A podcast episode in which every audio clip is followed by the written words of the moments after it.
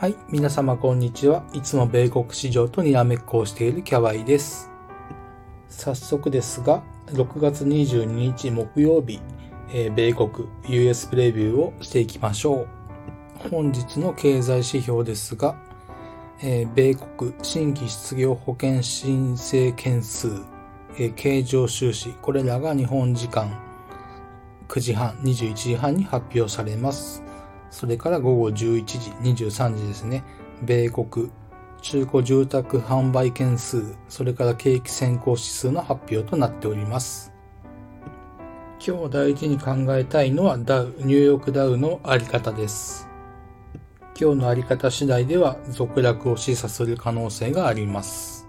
米国は6月16日から、えー、金で月曜日がお休み、えー、火、水と3日続落になったわけですが、S&P500 指数、えー、ナスダック総合指数に関しては、まだおしめという認識でおります。ダウと半導体指数がやや形が悪くなってきました。ちなみに明日ですが、えー、半導体指数変化日となっております。はい、えー、それで先ほどダウが今日重要と申しましたけれども、えー、逆にそれ以外に動きそうなものがないと言いますか、えー、全体としては小動きを予想しております。えー、根拠といたしましては、えー、おそらく中国が休日、おそらくって言い方は変ですので、ちょっと調べましたところ、6月22日、今日からですね、えー、お休みのようです。ということは、えー、それなりに資金力のある中華系ヘッジファンドを休んでいるものと思われます。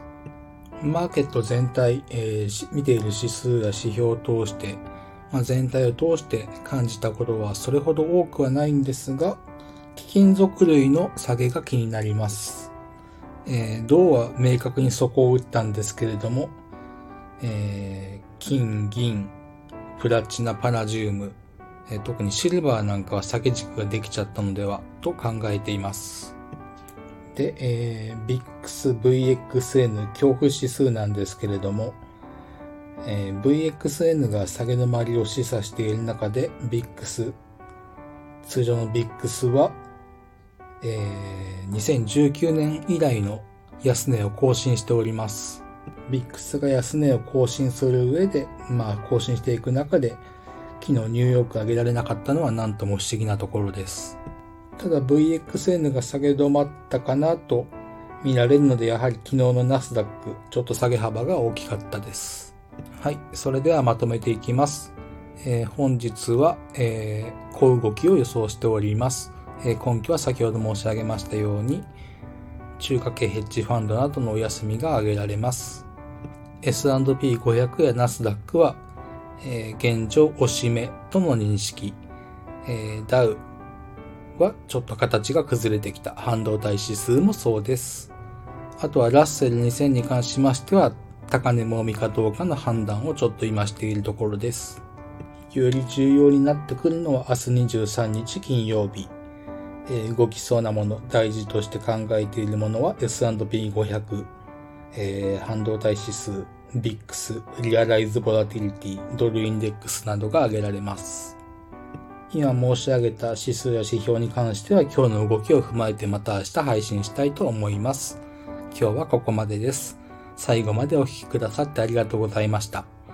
えいいね、励みになります。ぜひお願いいたします。それではこの放送を聞いてくださった皆様の投資活動が少しでもハッピーになることを願っております。